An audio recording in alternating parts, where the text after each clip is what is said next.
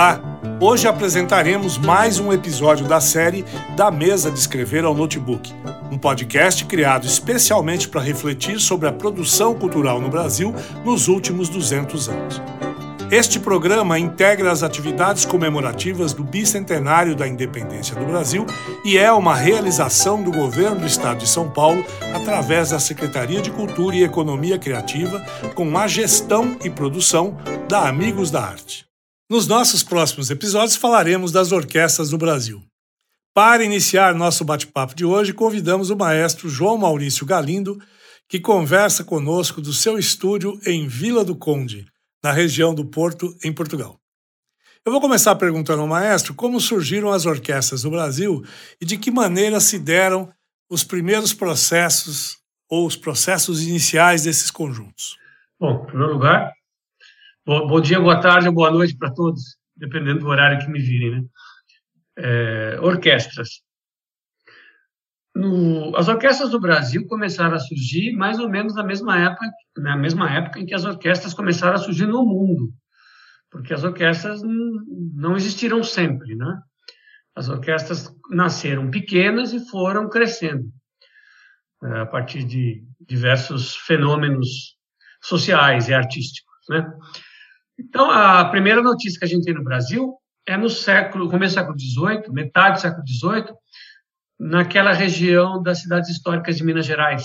Ali se descobriu muito ouro, as cidades enriqueceram, muitos portugueses que para lá que lá estavam naquela verdadeira corrida do ouro construíram belas casas, é, construíram uma um nível social, né? Então eles queriam fazer as coisas tão bonitas quanto se fazia na na corte, né? Na, na, em Portugal. Então era necessário escrever música para é, festas de casamento, para Semana Santa, etc.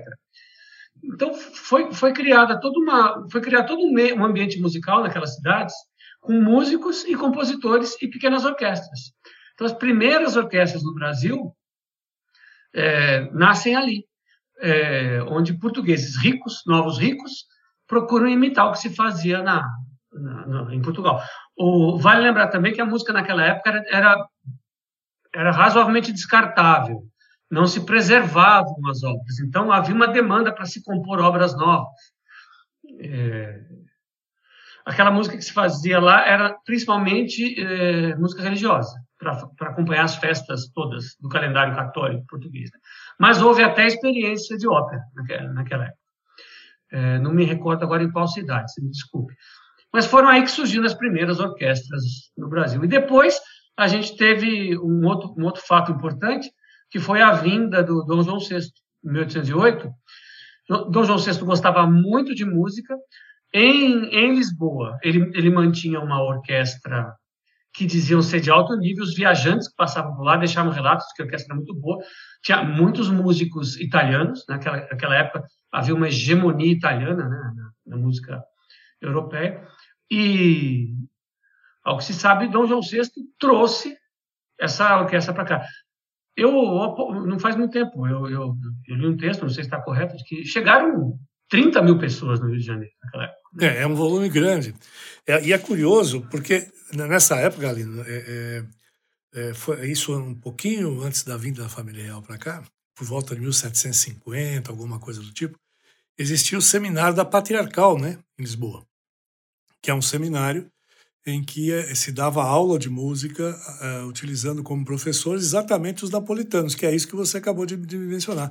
Essa herança italiana é que acaba, acaba fazendo em Portugal Portugal ser mais italiano na, na, na, música do que o próprio Portugal, né? Então, é, é isso mesmo. Inclusive, uma, uma vez, batendo um papo com o pessoal da USP, que pesquisa, que trabalha, que trabalha com isso, eu, eu perguntei até, mas quem, com quem esse pessoal de, de Minas Gerais, das cidades históricas, aprendeu música?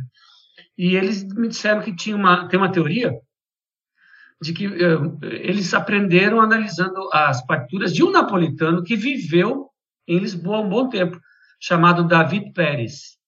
Era um compositor de ópera que foi para Lisboa. Eu acho, se eu não me engano, aconteceu alguma coisa. Acho que ele chegou tipo um ano antes do terremoto. Posso estar enganado, mas eu sei que ele chegando lá, ou pegou fogo no teatro no teatro de ópera. E ele se viu impedido de, de, por essa circunstância de escrever ópera, e mandou Brás escreveu muita música sacra. E essas partituras de música sacra foram, vinham de Caravela, iam para o Brasil, né? Eu estou em Portugal, então iam para o Brasil. É, e, e, e, aí eu fui procurar obras do, do, David Pérez e realmente o estilo dos mineiros, do Emerico de Mesquita, do, daqueles compositores, lembra muito o, o estilo do, do David Pérez.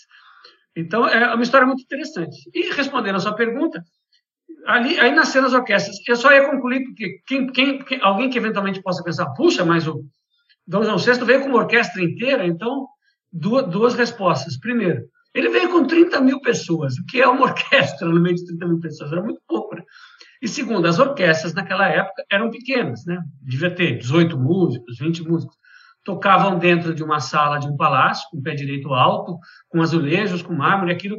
Poucos instrumentistas já produziam um grande som. As orquestras começam a crescer na hora que a gente coloca, as coloca num teatro para 500, 600 mil pessoas.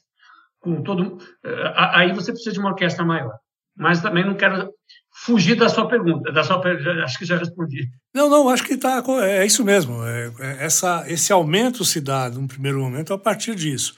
Agora, é, claro que com a proclamação da República, com a, a introdução no, no, do Brasil na chamada modernidade, né? A modernidade entre aspas, no, primeiro momento, aí vem 22, e aí é, é, começa-se a, a, pensar de uma outra forma.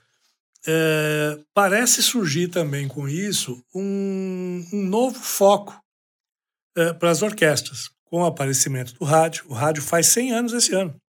Né? A primeira transmissão radiofônica no Brasil foi dia 7 de setembro de 1922. É verdade, eu li isso uma vez. É, então, nós estamos tendo a oportunidade de rever isso agora, né? Então, é, é, é, então é, é, daqui a alguns meses, a gente completa 100 anos de rádio no Brasil. Não é o primeiro, não é 100 anos da primeira rádio, porque a primeira rádio foi um ano depois, mas é, foi a primeira, a primeira transmissão radiofônica. De toda maneira, isso acaba auxiliando né, a, a formação a difusão da, da música a partir de outros meios. Agora, a pergunta que se faz é assim: nós sabemos o quanto custa manter uma orquestra, Galinha.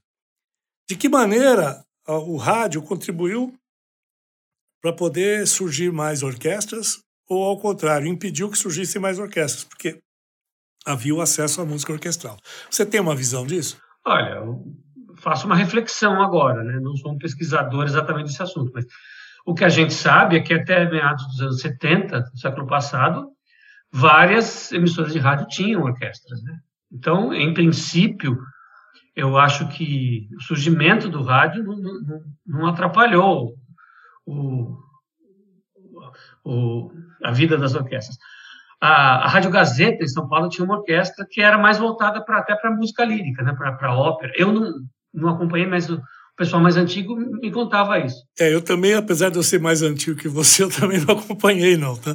Mas de qualquer é, não, maneira. Você sabe, você sabe, Kleber, quando eu toquei na OSESP, no tempo do Maestro Azar de Carvalho, e eu toquei sete anos lá, se não me engano, foi de 1985 a 92, por aí.